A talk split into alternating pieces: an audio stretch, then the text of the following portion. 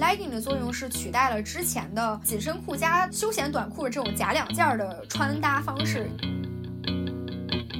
喇叭裤当年流行起来，主要是依靠设计，而瑜伽裤和牛仔裤依靠的是科技面料的进步。设计会有流行和过时的变化，但是科技面料的发展方向更是顺人性的，这个东西是可以长期发展下去的。大家好，我是刘亦菲。大家好，我是何丹。今天这期节目我们就不说职业体育了，现在马上就四月份，天气开始暖和了。我们来关注一下身边的一些运动消费，毕竟运动是一种生活方式嘛。咱们确定是一上来就要说这个词儿吗？生活方式感觉放在这期节目里会被咱们说烂。我们这期就争取减少生活方式的含量。不过因为这期节目我们主要聊的是最近一两年最火的一个运动单品，就是瑜伽裤。当然了，瑜伽裤火起来其实早就不是一两年的事儿了，只不过把瑜伽裤外穿这种行为在国内其实时间并不长。呃，现在一般我们叫它叫 legging。legging 这个词的字面意思其实指的是所有类型的紧身裤的一个总称。那今天我们就把它用的稍微狭义一点，只把它当做运动品类的紧身裤或者说瑜伽裤。那何丹既是 legging 的忠实用户，也是对这些瑜伽裤的运动品牌有研究，所以今天我们俩就一起聊聊 legging 这个商业现象。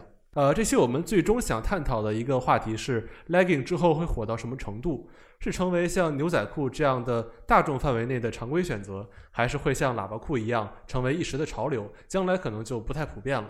当然，在这儿要先说明一下，一般来讲，我们说牛仔裤是说它的材质，那说喇叭裤是说它的版型。当然，很多喇叭裤其实都是牛仔材质的。所以我们今天先不管这些容易混淆的概念，我们要讨论的就是 legging 将来的流行程度会成为哪一种。其实这几年有很多运动品牌都有一个共同的观察，就是感觉 legging 这个产品的竞争对手根本不是其他宽松的那种运动裤，而是要和牛仔裤抢市场。所以这个讨论还挺有意思的。这部分我们会放到本期节目的后半段来说。前半部分我们想来聊一聊 legging 在国内是怎么火起来的，以及这些相关运动品牌在其中发挥了哪些作用。但是首先，我想先问问您，你是怎么知道 legging 这个词儿的？啊，坦白讲，我之前其实听说过这个词儿，但到今年才知道它到底是什么意思。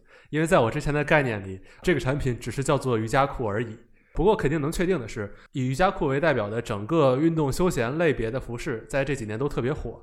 这股商业上的风潮，肯定首先是以 Lululemon 为代表，但是也有很多其他跟他们定位比较像的牌子，包括不少的女装品牌，甚至奢侈品，最近几年也开始做运动类的产品线。我记得前几年美国的一些时尚媒体不是还造了一个新词儿吗？叫做 athleisure，就是把 athletic 运动和 leisure 休闲拼在了一起。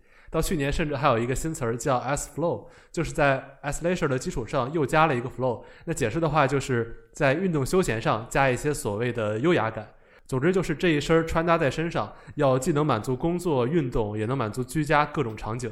那虽然对他们这些时尚圈的新词儿，其实我一直是一知半解的，但不管怎么说，这些新的风格里，瑜伽裤都是最常见的单品之一。现在大家穿瑜伽裤也不只会穿着它做瑜伽，也会穿出门，甚至穿着它上班。所以瑜伽裤在全球的爆火源头，大概是受北美运动风的影响，其中社交媒体和博主们对它的贡献也比较大。前几年，Facebook 上还有一个活动叫 Legging Pride Day，就是 Legging 的骄傲日，号召大家秀出自己穿 Legging 出门的照片。比如像 Kendall、卡戴珊等红人也开始穿，也将这股风潮推向了全球。西装上衣配 Legging 成为了一种新时尚。说回 Legging 在中国的发展，为什么人人穿 Legging 出街？我觉得国内穿 Legging 其实是分为两种人，他们各自穿 Legging 的原因也不尽相同。第一波人主要来自瑜伽以及更广泛的运动爱好者群体。瑜伽这项运动在中国开始快速发展，大概是二零一零年前后的事儿。根据瑜伽行业的一些研究报告，在二零一五年之后，中国瑜伽消费人口是以每年百分之四十左右的速度在高速增长。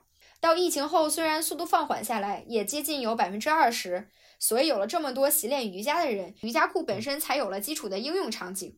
这部分人开始把瑜伽裤外穿，应该和一些品牌的推动也有关系。其中最绕不开的，当然就是 Lululemon。他们在占领用户心智、影响行为方面，几乎就是所有运动品牌中最极致的。那相信去过他们实体店的朋友，肯定都有些感受。很多播客也已经聊过这个品牌了。那他们在中国发展的时间节点，基本上也和中国瑜伽人群的增长也比较重合。像 Lululemon 第一次在中国开展厅是2013年，那正式进军中国开实体店是在2016年。虽然我们很难特别定量的去说 Lulu 在把瑜伽裤外穿这个行为上究竟推广了多少，但我们觉得他们在文化上的影响其实是很重要的。对，刚才说的第一波人，其实就是本身自己有一定运动属性的，他们受 Lulu 文化的影响比较大。相比之下，第二波人主要就是在受社交媒体的影响，比如微博和小红书。比较标志性的事件就是2020年，杨幂带火了一条被称作“鲨鱼裤”的 legging，她可能也是比较早开始把瑜伽裤外穿并产生影响力的女明星之一。其实杨幂穿的那条裤子，据说是 Lululemon 的。后来在网上炒起来之后，可能有一小部分消费者真的是对 Lululemon 这个品牌产生了一定的认知，但更多的人可能流向了商家售卖的所谓杨幂同款的瑜伽裤，也就是长相相似，价格可能是 Lulu 的一两折的黑色紧身裤。所以就我个人理解而言，第二波人可能对品牌。或者说运动属性并没有那么高的追求，他更多的是觉得这个裤子穿上视觉上会更好看，所以这两拨人的动机和需求是不太一样的。我们说回第一波消费者，其实对于真正有运动需求的人来说，legging 的作用是取代了之前的紧身裤加休闲短裤这种假两件的穿搭方式，以及这种美式的宽松休闲裤。因为之前很多人穿这种搭配是为了避免尴尬嘛，但随着 legging 在科技面料上的发展，相比之前传统的紧身裤就能更好的避免尴尬，而且体感穿着也更加舒适。对于第二波消费者来说，legging 的竞争品应该就是牛仔裤这种日常选择了，也就是我们之后要讨论的话题。那总结完简单的时间线和这种产品上的，我们管它叫更替或者迭代吧。那我觉得现在 legging 火起来的原因大概有三个。首先肯定就是文化层面，因为穿搭本身就是一种自我表达嘛。现在大家的观念和包容性跟以前比肯定是非常不一样了。那第二就是科技上的进步，我们现在瑜伽裤上的材料和织法已经能做到更多功能了。像以前运动的时候，你穿它可能就是为了排汗舒适，那现在这些瑜伽裤很多都有了塑形功能，所以大家穿出去也会更好看。那最后一点就是品牌和社交媒体以及其他商业力量在其中有一些助推作用。接下来我们就展开聊一下刚才说的这三个大方面的原因。首先，我们可以说说文化层面吧。我的感知是，穿 legging 可能会让女性有更好的自我表达，因为本质上它是一个打破常规的选择，就是让别人会觉得上班工作可能并不是只有非常严谨的 suit，就是那种西装套装这一种选择。所以，举一个可能不那么恰当的例子。在我自己感知里，露露之于瑜伽裤就有点像 Coco Chanel 对于西装，因为在 Chanel 设计女性西装之前是没有女性西装这一个说法的。我觉得露露在这个方面有相似的作用，这或许也是为什么 Lululemon 对于很多人来说，并非只是一个瑜伽裤或者说健身裤，而更多的成为了一种文化符号。另一方面，我们还是拿露露举个例子，很多人买露露可能并不只是因为它舒服。而是这个 logo 给自己带来的社群归属感。Lululemon 的创始人 Wilson 在2015年接受《纽约时报》采访的时候，曾经描述了 Lulu 的目标消费人群画像：职业女性，三十二岁，年收入十万美元。是不是听起来一下就有了画面感？简单来说，就是女性的中产精英嘛。对，你会感觉到很多消费者。去买露露也是在冲着这个标签来找归属感，就是通过穿着露露来寻求一种社会认同。还有一方面是女性自我意识的崛起，很多人之前对于瑜伽裤的刻板印象是只能在健身房里穿，但是现在有越来越多的女性穿 legging 出街，可能也是在寻求某种自我表达。就可能是原来大家觉得不能这样穿，但现在不用在意别人的看法，而是只要让自己满意就 OK。那你作为一个用户，自己是一个怎么样的原因呢？嗯，一方面是好看，但更多的可能是就我想选什么是我自己的自由，所以也不太会在意别人的感受。那除了刚才说的观念的原因，其实在科技和产业链方面，这几年有助于 legging 的因素也不少。这些年瑜伽裤的销量在国内越来越高，所以很多国内之前做游泳衣、骑行服的工厂，现在也都开始做瑜伽裤。大家可能还记得零八年奥运会的时候，当时游泳项目破了好多记录，靠的就是一种叫鲨鱼皮的泳衣。呃，不过没过几年，这种游泳衣就被国际泳联给禁掉了。但是后来杨幂穿的这个鲨鱼裤，其实在原料和技术上都和当时运动员的鲨鱼皮泳衣差不太多，都是用氨纶和锦纶做的，在工艺手法上也比较接近。所以这也算是产业链上这几年瑜伽裤增长非常大的一个原因吧。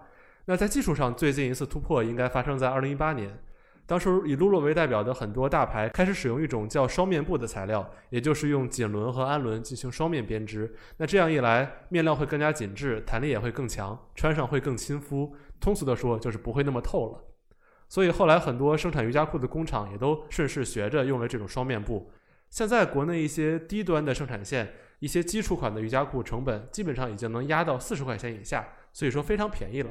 那在这儿可以顺便说一下。，Lulu 在中国是有代工厂的，但是他们所有的产品线里，中国制造的比例占比并不太高。现在很多平台上卖的一些很便宜的瑜伽裤，都会说自己和 Lululemon 是同个工厂生产的。呃，这个问题怎么说呢？可能确实有，但产品应该不会那么多。所以现在面对网上的这些店主卖家，大家还是谨慎一点比较好。总体来看，，Lulu 在瑜伽裤上的技术优势确实是在变小，也有很多其他品牌的竞争力已经开始上来了。像国外的 Sweety BT，国内的粒子狂热 Maya Active，我们可以看到前不久露露官宣开始要做鞋，啊，也可以理解为在瑜伽这个产品线竞争越来越激烈的情况下，它需要为自己找到下一个突破点。所以正好我们可以说说这些运动品牌在其中发挥了什么作用，也就是商业层面的原因，这个也是非常重要的。因为如果只有露露一家，那它的定位可能只能影响到和它品牌调性一致的那一小部分人，不可能让 legging 扩展到大众。但是后来有更多的品牌进来，再用更多的方式推广 legging 这个产品。嗯，我们可以从 Lululemon 开始说起。露露可能它并不只是在卖自己的产品，而更多的是在贩卖自己的文化和品牌形象。就从营销的方面来说，我感觉 Lululemon 和耐克。有一些异曲同工之妙。众所周知，耐克是一家广告公司，很多产品是被裹挟在文化之后售卖的。就像耐克之前在为篮球线做的“把球给我”的广告，可能它并不是在强调自己的产品有多么强的核心技术，而是在讲一种品牌故事。同样，Lulu 也从来不会说自己是一个运动休闲品牌，而是定位自己是一个生活方式品牌。我们可以去看 Lululemon 在国内的早期的消费者，他们大多数都是有着海归背景的金融行业从业者，所以他们购买 Lululemon 可能并不是在买一条黑色的瑜伽裤，而更多的是在为这个有精英属性的品牌付费。既然这样的话，他付的费也不便宜。露露几乎上也是这些主打女性瑜伽的品牌里面最贵的。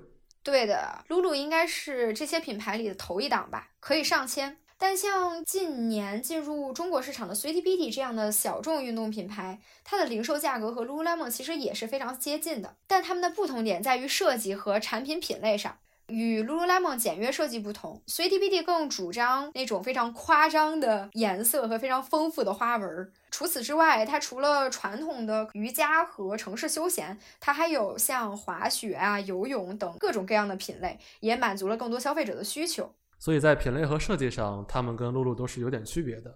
那总之，对于这些国外品牌来说，中国市场肯定是要重点抓的。那在国内，除了刚才说的这几个牌子之外，这几年很多本土的新品牌也成长起来不少。对，所以我们在这里可以看一下粒子狂热和 My Active。呃，我觉得这两家尽管都是近年国内兴起的女性小众运动品牌，但是从他们的营销策略上来看，就不同的营销策略也体现了自己品牌的定位和目标消费者的不同。拿粒子狂热来说，从他们的微博和小红书等社交媒体上看，我们可以看到粒子狂热更主打科技感。另外，他家在 SKPS 的实体店也非常有未来属性。作为在国内刚刚成立八年的小众品牌，能开进 SKP 也是一件非常厉害的事儿。另外，与我们今天说的其他品牌主要做女性营销不同，粒子狂热另辟蹊径，赞助了中国赛艇、皮划艇和龙舟队。这可以说是在国内这几家新兴的运动品牌里的头一个。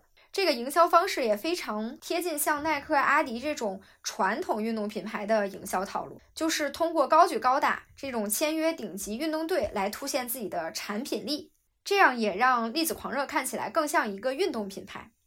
但 Maya Active 其实它的定位就不同，跟粒子狂热相比，Maya Active 更像一个女性品牌。你可以从它的呃 SKU 和它的店面设计看到，它的品牌的产品更加的粉嫩，更加具有少女感。在我自己的感知，就是它可能更是从女性的视角出发来做一个让女性能穿着更好看的衣服。对了，你知不知道 My Active 有一款卖的最好的裤子叫妖精裤？这正好是我想问的一个问题。它这个产品名字，你们会觉得有些不适感吗？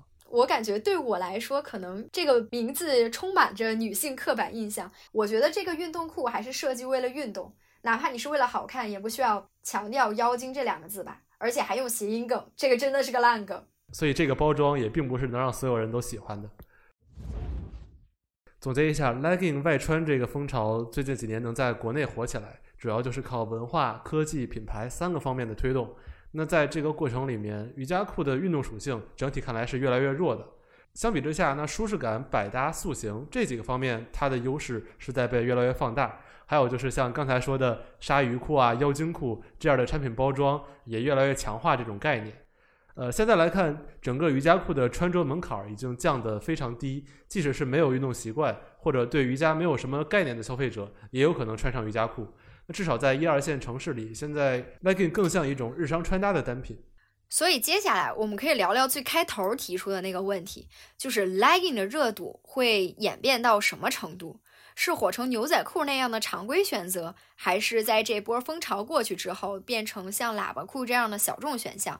在这里，我们就需要研究一下这两种裤子当初是怎么火起来的。牛仔裤这个东西现在都很常见，不过它其实是十九世纪就有了。一开始，牛仔裤在西方也是类似工人阶级或者体力劳动者才会穿的衣服，当然并不只是牛仔会穿。呃，因为对于这些人来说，他们对衣服的要求就是要牢固，不容易损耗。那后来一些其他职业有相同需求的人也开始穿牛仔裤，像飞行员和摩托车骑手。所以在当时，牛仔裤是一种特殊职业才需要穿的衣服。后来它真正成了一种文化现象，应该说是在上世纪五六十年代的时候。啊，当时美国有一次非常著名的反文化运动，在那个时间段，牛仔裤成了当时嬉皮士们非常喜欢穿的衣服，也算是一种关于反叛的文化符号吧。那后来到了七十年代，像滚石、雷蒙斯之类的摇滚乐队、朋克乐队都喜欢在演出啊、海报上穿牛仔裤。后来这个风潮也渐渐发展到一些大的文化场景里，比如像伍德斯托克音乐节。所以通过这些不断的发酵、一次次的破圈，牛仔裤发展的越来越快，也成为了当时西方青年文化里的一部分。后来年轻人越来越喜欢它，也是觉得穿上之后会显得比较反叛、比较酷。不过，即使慢慢进入了主流，大部分人还是比较习惯把它当做休闲装的一部分。像牛仔裤，在很多当时的长辈看来，也会属于不正经的衣服。这个就跟现在很多人看 legging 的感觉一样。那直到九十年代，美国的一些白领阶层还会觉得牛仔裤是周五才能穿的衣服。那一般的工作日，你穿牛仔裤是不太合适的。我之前还有听到一个说法，是说牛仔裤真正成为上层人士的选择是乔布斯影响的。从九十年代开始。他就在苹果和硅谷等重要场合，经典的穿搭方式就是一个黑色毛衣配一条牛仔裤，甚至很少穿西装。后来这种穿搭也影响了一代硅谷人。总之，从文化发展的角度来讲，用现在的话来说，牛仔裤本来是某一小众人群的代表，后来在一代又一代 KOL 的影响下，一步步破圈，走上了主流。这个路径和 legging 是差不多的。那另外跟 legging 很像的就是牛仔裤的进化，很大程度上是在面料上发生的革命。我们后来叫它弹性革命，因为最开始牛仔裤基本上就是纯棉的。呃，因为如果你的目的是为了牢固耐用的话，就会要求它特别硬。在当时的牛仔裤几乎就没什么舒适感可言。那么转折点就是发生在一九三九年，当时杜邦公司在市场上推出了第一种合成纤维，就是尼龙。那这也就意味着人类在面料科技上取得了非常重要的进步，人们可以生产出既柔软又牢固的面料了。正是在这种基础上，才有了后来说的五六十年代牛仔裤的繁荣。那到了一九六一年，当时的一个意大利服装设计师做过一个非常大胆的预测，他的预言是弹性织物的出现将会结束人们的束缚感。它改变的不只是我们的衣服，还有我们的整个生活方式。原来“生活方式”这个词儿在六十年代就出现了吗？对，总之随着科技面料的发展吧，牛仔裤的销量也一直在上涨。那杜邦公司作为其中的材料或者说科技供应商，它的营业额在一九四六年还是六点五亿美元，那二十五年之后，一九七零年就达到了三十六亿美元，相当于翻了五六倍。那这些增长主要就是他们已经生产出了更柔软的，也能用于牛仔裤的面料。后来到了几十年后，又有一个更加极端的变体出现了，叫做弹力牛仔。那这个其实是在二十一世纪初才渐渐火起来。弹力牛仔的字面意思很好理解，它就是 jeans 加上 legging，后来英文名就叫 jegging。它就是既有牛仔裤的外观，也有后来 legging 的作用。那能做到这一点，其实主要靠的也是面料的变化。最开始的牛仔裤基本上就是纯棉的，那后来五六十年代有了合成纤维之后，合成纤维的比例大概是在百分之五。到了后来，二十一世纪，像 Gap 出的一些弹力牛仔裤，合成纤维的比例已经能到百分之十以上。那我看到最夸张的一个例子是，有个别品牌的弹力牛仔裤，合成纤维的比例已经能到百分之四十。这就相当于只是看着像牛仔裤的样子，但实际上摸起来几乎就是弹力紧身裤了。所以，其实，在功能上，弹性舒适是一个大趋势。到底是牛仔裤、瑜伽裤，或者叫它 legging，其实没有一个明确的界限。所以最开始我们说 legging 的一个方向是挑战牛仔裤的地位，那另一个方向是变成喇叭裤，只流行一段时间。所以喇叭裤当年是怎么火起来的呢？喇叭裤最开始出现，其实跟牛仔裤一样，也是出于功能性的需要。那现在大家普遍接受的说法是，喇叭裤最开始是欧美的航海水手发明的，那目的就是为了防止水进到靴子里，所以他们要把裤脚做的特别大，要遮住鞋子，这也就有了喇叭裤。后来和所有服饰一样，他们也有一个从功能性产品变成流行文化的过程。那喇叭裤就是在六十年代被猫王带火的。后来八十年代的时候，一些日本电影在中国特别火，也是在那个时候，喇叭裤通过电影传到了中国大陆。在此之前，国内的人基本上穿的都是灰、绿、蓝这些非常单调的颜色。那喇叭裤进来之后，中国的一些城市青年的面貌就有了很大的变化。现在各种文艺作品里对那一代年轻人的描述最有画面感的，应该就是穿着喇叭裤跳 disco。我感觉我对喇叭裤比较深的印象，就是在低俗小说里。就 Vincent 和米尔一块跳的那段摇摆舞，当时米尔穿的就是喇叭裤。对，说到摇摆舞，就是何丹非常擅长的领域了。我跳舞不行，我只能摇摆在复古和流行之间。对，其实这几年喇叭裤也有一些小的复兴趋势。当时喇叭裤没有继续流行下去的原因，其实也是因为实用性。毕竟它的版型是上面紧，下面宽。那作为一个外裤的话，冬天太容易进风了，里面也不好加衣服，因为上面很紧嘛。那夏天的话，上半截太紧也容易出汗，所以可以说当时喇叭裤只是外观设计比较的出彩，比较新颖，在实用性上并没有实质性的突破，所以也就是流行了一时而已。那么聊到现在，瑜伽裤的未来究竟是牛仔裤还是喇叭裤？其实把它们的几个发展历程做对比，我们就能总结出一些可能性。就我个人而言，我自己还是很看好 legging 的，主要有三个原因吧。首先是不管是牛仔裤、瑜伽裤，从它的历史发展来看，它们都是朝着更舒适的方向走的。legging 基本上就是目前这种裤子最极致舒适的一种方式。虽然更舒适的还有睡裤，但是已经足够好了。第二，喇叭裤当年流行起来主要是依靠设计。而瑜伽裤和牛仔裤依靠的是科技面料的进步，设计会有流行和过时的变化，但是科技面料的发展方向更是顺人性的，这个东西是可以长期发展下去的。最后一个点可能是精神层面，穿着 legging 去逛街可能成为了更多女性的选择，本质上是一种打破传统的自我表达，这与女性自我意识的崛起有关。在我自己看来，这股风也会一直流行下去。最后补充一个数据。二零一四年，美国瑜伽裤的销量已经超过牛仔裤了。虽然他们并不一定都是会把瑜伽裤外穿，但从体量上来讲，瑜伽裤早就是牛仔裤非常强劲的竞争对手了。对这方面也可以再补充一个知识的论据。现在很多做牛仔裤起家的品牌也都开始发力做瑜伽裤了。呃，像大家非常熟悉的 Gap，就是在二零一八年收购了一个运动品牌叫 Athleta。A t h l e t a 也是主要做女性运动装备，那瑜伽裤也是它非常热门的产品之一。现在在美国市场上 a t h l e t a 也是 Lululemon 最主要的竞争对手之一了。所以你看，连 Gap 这样的靠牛仔裤起家的品牌都开始来做瑜伽裤的话，可以想象大家对这个市场是多看好。当然也有一些不利的因素，就比如说现在在国内把 legging 外穿的普遍还是在一二线城市，在小城市还是比较难看到穿瑜伽裤出门，甚至穿着它上班的人。虽然这个主要还是观念的原因吧，但如果一直没法下沉下去的话，嗯，想要成为牛仔裤一样的体量，几乎是不可能的。还有就是，感觉国内现在大家身材焦虑还是蛮严重的，就是会有不少人觉得只有身材好的人才能穿像 legging 这种紧致一些的服饰。有一个有趣的观察，就是 Lululemon 和耐克在国内外的广告其实并不太一样。在国外，这些品牌的广告可能会开始启用一些大码模特，但是在国内还没有出现这种现象。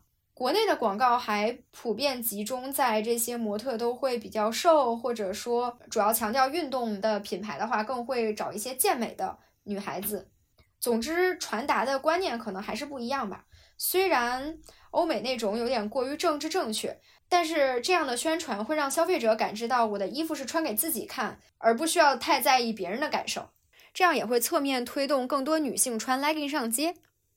对，所以目前这些点也是制约瑜伽裤在国内继续发展呃一些小因素吧。那说了这么多，其实我们也没有必要得出一个非常固定的结论，说它会成为牛仔裤还是喇叭裤。但总的来说，大家对这种更舒适服装的需求肯定是存在的。那瑜伽裤或者说 legging，它这一波的流行，就是这个产品在科技和设计方面都越来越符合这个时代发展的一种结果。那节目来到最后，我们就再来回顾一下 legging 的起源。到了最后，我们终于开始说起源了。对，就是这么惊喜。那 legging 最早的原型应该是15世纪在欧洲宫廷里男士穿的马裤。那到了上世纪七十年代，美国的一个人叫莱京爵士，他发明了现代版的 legging，还把羊毛成分加到了里面。那到了八十年代后期，莱京牌 legging 开始走向市场。当时做到一个壮举，就是立刻打败了非常统治市场的牛仔裤。很多人喜欢穿着当时的莱京牌 legging 健身，这也直接影响了当时美国健身房的一次快速发展。可惜后来牛仔裤又很快追了上来，那这波 legging 的短暂流行就结束了。从此之后，legging 也被当成八十年代的一种遗物，直到这个世纪，它才再次流行起来。那相比之下，从一个消费者的角度考虑，这次 legging 流行实际意义可能不只局限于瑜伽或者说是运动，更重要的意义在于它能不能让我们更舒适的做自己，这可能才是我们现在更多人喜欢穿 legging 的最主要的原因。那我们本期节目就录到这里，下期再见，拜拜。